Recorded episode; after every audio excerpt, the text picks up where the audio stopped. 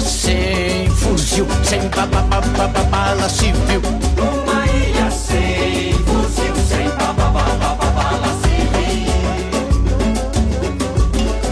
A concha acústica do Teatro Castro Alves recebe nesta sexta, às sete da noite, o show do cantor e compositor baiano Tom Zé, como parte da programação do projeto Toca. É a primeira apresentação em Salvador desde o mais novo lançamento do tropicalista, Língua Brasileira, disco que já está nas plataformas. A abertura do show fica por conta da trupe poligodélica e eu converso agora com o próprio Tom Zé. Tom Zé, muito obrigado por atender a Educador FM. Boa tarde. Oh, salve, salve, Educador FM. Salve, salve, Renato, boa tarde. Como é que vai ser o show, Tom Zé? Bom, vai ser chegar e cantar, conversar um pouco com o público, naturalmente, e mandar brasa. o show da língua brasileira tem feito bastante comunicação com o público que fica interessado pelos assuntos, que responde bem. Eu venho agora mesmo de Ribeirão Preto, onde tinha também uma semana do livro, foi uma beleza. Maravilha. É, já que a gente está falando do- de um show que é do disco Língua Brasileira, queria só que a gente ouvisse aqui rapidinho uma faixa título. Babel das línguas em pleno cio. A África, sede ao gentil. Substantivos, verbos, alfaias de ouro. Os teus lençóis conquistaram do Mouro. Você ouviu aqui um trecho de Língua Brasileira. Eu vou só destacar esses versos. Babel das línguas em pleno cio. Seduz a África, cede ao gentil, substantivos, verbos, alfaias de ouro. Os teus lençóis conquistaram do mouro. Aspas aqui, né, do Língua Brasileira. Parece, Tom Zé, uma compreensão sua, assim, dessa capacidade de transformação, né, da, da língua, não portuguesa, a língua brasileira que você está propondo aqui. Realmente é uma língua brasileira. O que é que faz essa língua ser brasileira e não portuguesa? Episódios históricos durante séculos e séculos que foram transformando essa língua. Um dos mais radicais, todos os mais radicais, são de influência africana. E um deles é um povo chamado Kimbundo, que tinha por hábito, eh, na construção que está, a língua estava em processo de construção, para eles, de colocar uma vogal depois de toda consoante. Ora, o português, tendo ficado assim, passou a ser uma língua cantante, cantável, eh, agradável de se ouvir, que quando as pessoas da Europa escutam, digo, puxa, parece tão diferente da língua falada aqui na Europa, que é um atropelo de consoantes que Deus me acuda. Então, essa é uma das características que foi uma influência negra, assim como outras dezenas ou centenas de influência negra. A língua está cheia de negritude e todas para o embelezamento. Eu estou conversando aqui com o Tom Zé, ele que vai se apresentar nesta sexta pelo projeto Toca. Tom Zé, é, a gente está conversando com um artista que, se eu não me engano, é, costuma acordar cedo, né? Para trabalhar. A madrugada é o melhor momento para compor? Meu pai tinha padaria e me acordava quatro horas da manhã. Para compor, isso funciona, porque ninguém telefona nesse horário. Nenhum jornal. O jornalismo começa às 11 horas. Os artistas acordam às 11 horas. Então, de 4 horas da manhã até. Eu trabalho como um- uma fera para poder fazer música. Eu não sou daqueles que chega às 5 horas da tarde em casa, toma um uísque e faz uma canção que o povo vai cantar o ano todo. Eu não tenho esse, esse privilégio, essa genialidade. Eu trabalho muito insistentemente, procurando, experimentando, e depois mostro a Neuza, minha mulher, quando ela chega e diz isso não é digno de você, eu aí jogo fora, o que dá uma rapidez muito grande ao trabalho, porque eu não perco tempo com coisa que não presta, entendeu? Entendi. Tom Zé, a gente está no ano do centenário da Semana de Arte Moderna e esse acontecimento de 100 anos atrás, ele foi muito discutido né, nesse ano, inclusive do ponto de vista de algumas polêmicas sobre qual teria sido a real dimensão de, suas, de seus desdobramentos. E naturalmente você sabe que eu vou te perguntar sobre isso, né? Qual, se você identifica e em que medida você identificaria alguma conexão entre a Tropicália, o tropicalismo, né, do qual você foi um dos participantes, é um dos participantes, e aquilo que aconteceu na semana de 22? É claro que tem influência, mas a Bahia, naquele tempo, foi espaço de uma coisa que raramente aconteceu no mundo.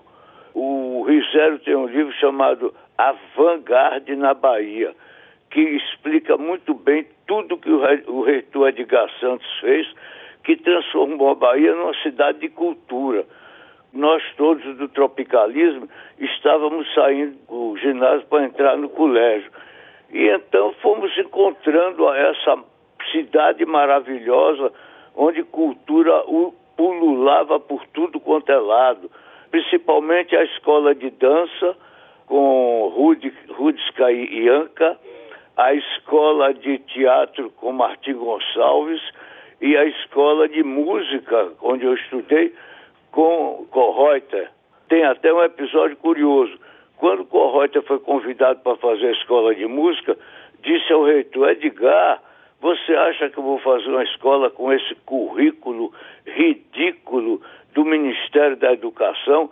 Edgar disse, não, Correuter, você pode fazer a escola que você quiser. E realmente, Correuter fez uma escola das mais modernas do mundo naquele momento, uma história onde a gente estudava o que nenhuma outra escola ensinava, os compositores atuais, e que teve a maior influência da Tropicália foi a, a, a Universidade da Bahia, do Correuter, principalmente de música do Correuter, de dança e de teatro, que a gente ia ver espetáculo também com Lia Robato, que imediatamente começou a fazer espetáculo de teatro, que a gente frequentava as coisas de uma qualidade que no mundo todo talvez não tivesse.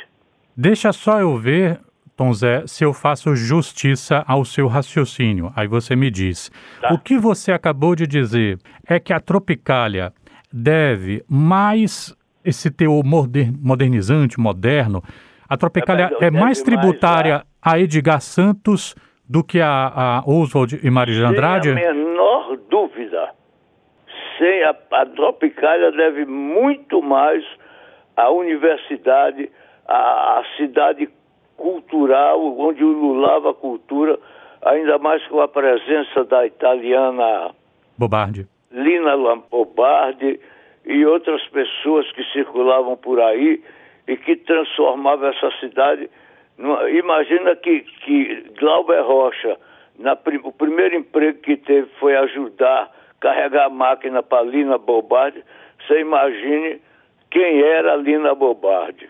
Tom Zé... E tudo isso estava junto aí, aí é, se despejando sobre a nossa mente.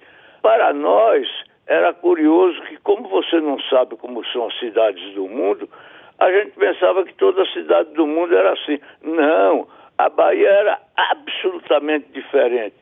A Bahia era um, um, um, um bojo, um seio de cultura, de conhecimento, todo a, a gente discutia isso porque isso estava em todo lugar, na escola de teatro, na escola de dança, na, nos trabalhos de Lia, na escola de música. Você não, não pode imaginar e não sabe. A escola de engenharia fazia passeatas protestando contra o dinheiro que o reitor jogava fora na escola, nas escolas de arte, imagine. É. A gente conversando aqui com Tom Zé e aproveitando, claro, não só para falar do show e do disco Língua Brasileira, mas da carreira, do pensamento, de momentos também do Tom Zé, que conviveu muito com esse momento né, é, fervilhante da Universidade Federal da Bahia, conviveu com esse METAC, que no ano que vem terá o centenário, o centenário né, desse saudoso músico.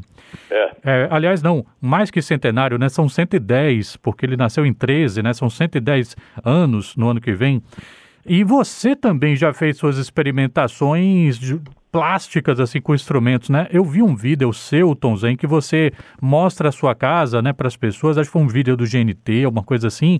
E aí você mo mostra para as pessoas os instru alguns instrumentos que você fez. O buzinório, que é um instrumento musical feito com base em buzina, e o enceroscópio, que eu acho que é um encerador. Você é... são enceradores, batedores, tudo quanto é coisa que se usa em casa para ajudar o trabalho caseiro. Qual foi a última vez que você utilizou algum desses instrumentos em disco? Em disco, agora não vou, vou me lembrar, pelo amor de Deus, me perdoe. Mas de vez em quando, quando tem show, principalmente na Europa, levamos quase sempre alguma coisa desse repertório. Levamos quase sempre porque a Europa se entusiasma muito com isso. Maravilha. Tom Zé, teve uma vez que a gente fez um, uma série com você para o Especial das Seis. Na época eu era produtor do programa. Eu fiz uma série contigo sobre alguns dos seus trabalhos. É, eu me lembro que em um desses programas você falou sobre a música Amar e você disse assim: quando eu morrer, eu quero que a educadora toque essa música. Por que, Tom Zé?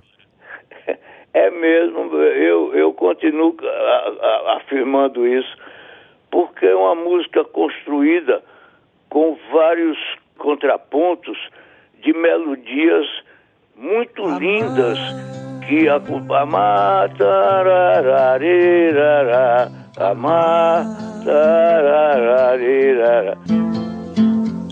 ceder ao coração a razão só, só, só viver pra ser a casca pro outro viver e ter, e ter, e ter.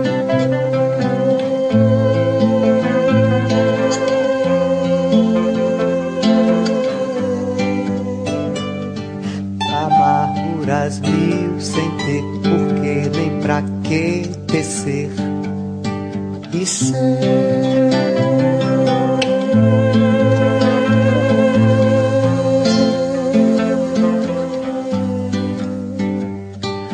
E por aí vai.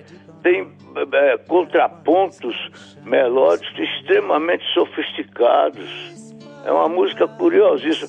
Eu me lembro que quando Jean Oliveira, meu colega aí da Bahia de música erudita, foi ver esse show, ele disse, mas isso não é música popular, isso é música erudita.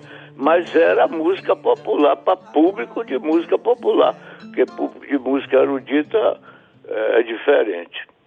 Tom Zé, muito obrigado pela gentileza de falar educadora. Sucesso com o show e com o disco. Saúde para você e para os seus. Ah, em uma cidade que tem uma emissora como a Rádio Educadora, deve se considerar feliz e bem provida. Obrigado, Tom Zé. Tchau, tchau. Um abraço. A noite não havia só qualidade do dia e o frio não se conhecia. Ai, Brasil.